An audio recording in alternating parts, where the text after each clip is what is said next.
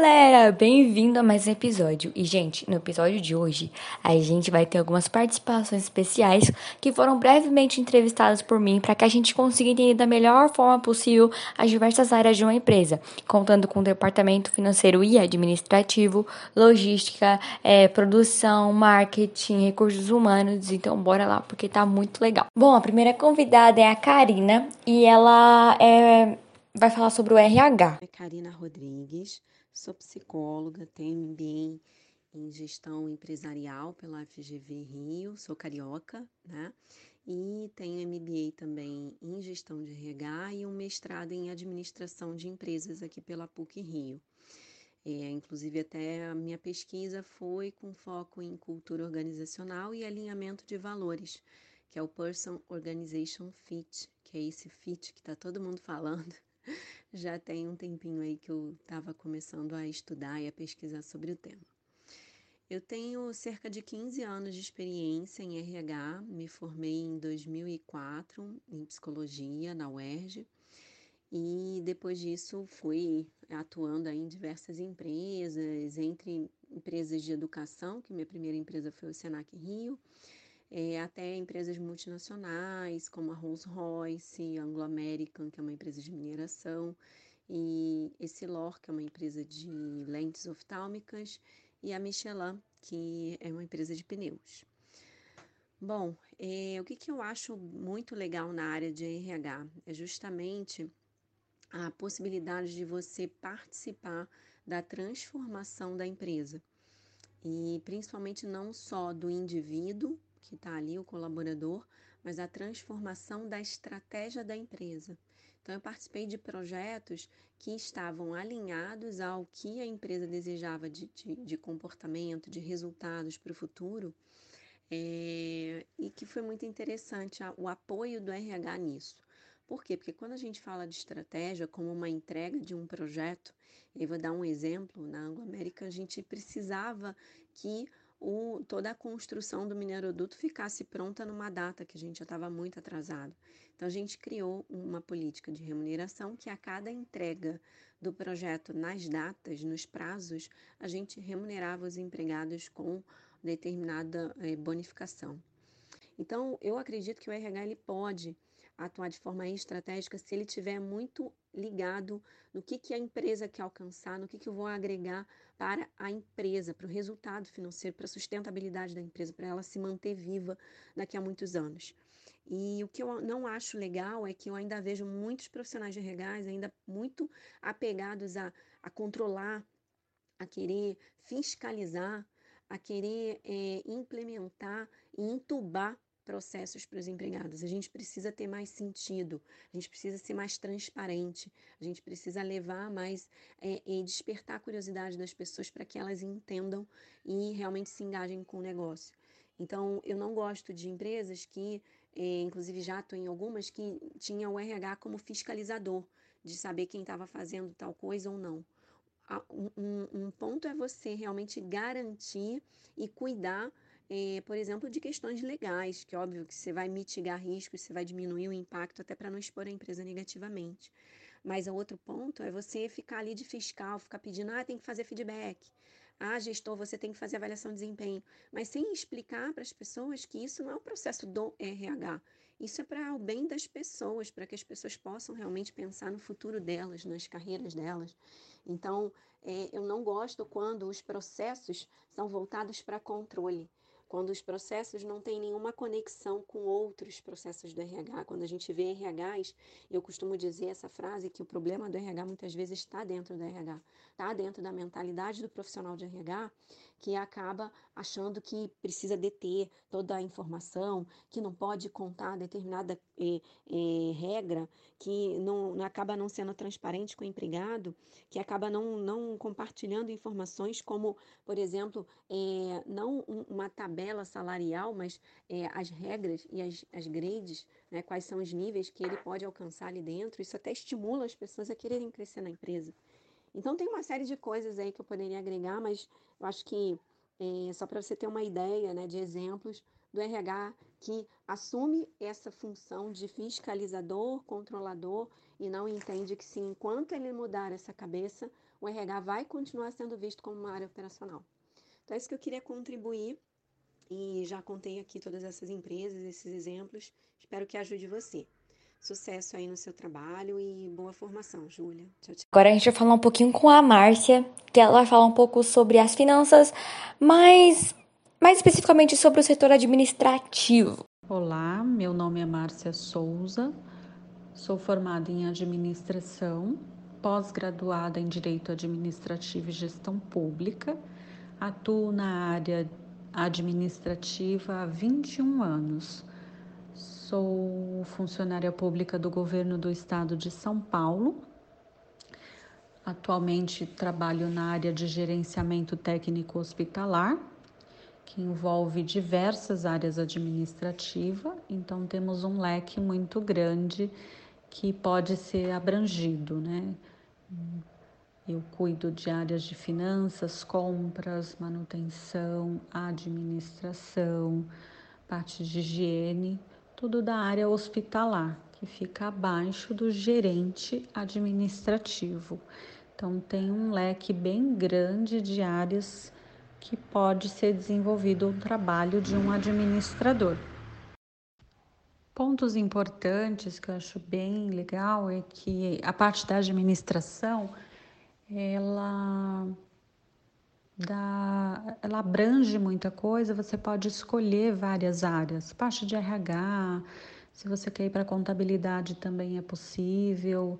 É, da área de finanças, compras, estatística.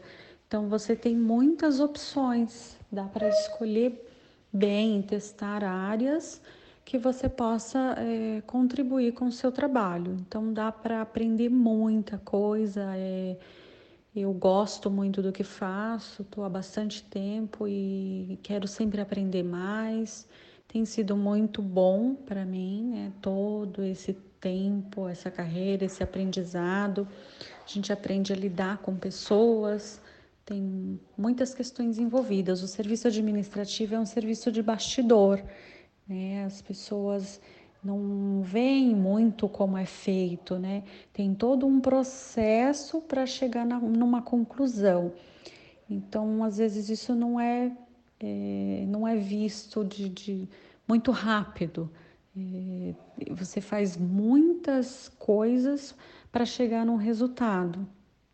E às vezes quem olha de fora fala: nossa, só essa coisinha, mas para chegar nessa coisinha final, nesse resultado final, que pode parecer pequeno, ele passou por várias caixinhas para poder ter um resultado de excelência. Então, assim, a parte que fica como não satisfatória, que talvez não seja muito legal, é que quem olha de fora tem a impressão de que aquele serviço é muito simples, é muito fácil, não dão a devida importância para aquilo. Trazendo para a realidade hospitalar, que é o. Eu trabalho em hospital, mas na área administrativa, as pessoas entendem que assim, quem tem muita importância pode ser só o médico, só o enfermeiro, o pessoal da área assistencial, que vai de fato cuidar do paciente. Mas se não houver todo o trabalho administrativo, o médico não pode executar o atendimento dele, porque ele não vai ter o material para ele trabalhar. Então, daí se vê a grande importância que tem o serviço administrativo, porque é ele quem compra, é ele quem organiza, é ele quem paga as contas, faz a parte de compra de material hospitalar, medicamentos. Se não houver todo esse trabalho, o, não, o médico por si só não vai fazer nada. Então é um conjunto, todo mundo está ali para fazer cada uma parte e somar, mas nem sempre é visto com, com este olhar. Só entende-se que a parte assistencial é que vai ter sua grande importância. Isso eu estou falando de um hospital, mas tem outras grandes empresas que isso pode ser visto de uma forma diferente. Mas para quem está nesse mundo da administração, eu acho que é bem bacana, a gente aprende muito e pode contribuir muito com a empresa a qual você for prestar o serviço. Bom, agora a gente vai ter a Clarice, que ela vai falar como funciona um pouquinho da área de marketing, alguns pontos legais e não legais, assim. Eu me chamo Clarice Ferreira Coelho. Eu trabalho com marketing há 14 anos já. O mais bacana de trabalhar com marketing é você trabalhar com diversos projetos diferentes. E quando a gente percebe que a gente realmente conseguiu ajudar aquela pessoa, aquela empresa, que aquilo ganhou uma vida, né? E aí se transformou uma marca, caminha sozinha, muito bom. Uma das coisas mais delicadas de se trabalhar com marketing é que, que sempre quando a gente trabalha com marketing, a gente trabalha é, ajudando uma empresa de uma outra pessoa né? E para que o marketing seja bem feito, você precisa estar tá em sintonia com essa pessoa. Infelizmente, às vezes um projeto acaba sendo prejudicado, é, não porque ele não foi bem desenvolvido, mas porque na hora da sua aplicação você não pode contar com Uh, o apoio de todas as pessoas da equipe, né? Então, assim, acho que isso é uma frustração quando você desenvolve um baita de um projeto e, e aí ele acaba não conseguindo ser implantado em função aí das dos funis aí, dos gargalos que se tem nas empresas que você ajuda. Isso é uma coisa bem complicada. E às vezes é mais complicado ainda para o profissional de marketing, porque ele tem que mostrar que o problema não está no projeto que ele desenvolveu, mas sim na aplicabilidade dele, que não foi aí, vamos dizer, comprada por toda a equipe, né? É um problema mais de gestão de pessoas. É...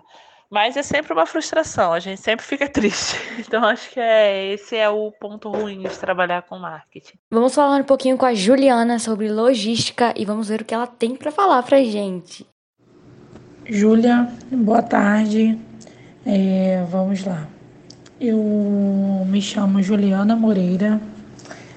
Eu tenho de experiência quase 10 anos com a área da logística e o que é mais legal da área da logística é a dinâmica é, das atividades, porque elas são interligadas com vários setores. É, um depende do bom desempenho do outro. E a logística está em tudo que a gente possa imaginar. Não só em transporte, é, quando a gente se vê entrega, galpões, a logística está muito mais além do que isso. E o que não é tão legal na logística é a nossa escala de trabalho, né? E a nossa remuneração diante do sindicato, que ela não é tão alta assim. Mas o que é bom é que é uma área que gera muito emprego, né? E renda, sendo que a remuneração não é muito boa diante da CLT, né, da carteira assinada. O nosso sindicato, ele é muito deixa muito a desejar. Não é uma classe que briga pela, pela profissão, mesmo sabendo que engloba tudo. Né? Todas as outras profissões têm logística. Mas a área é muito boa.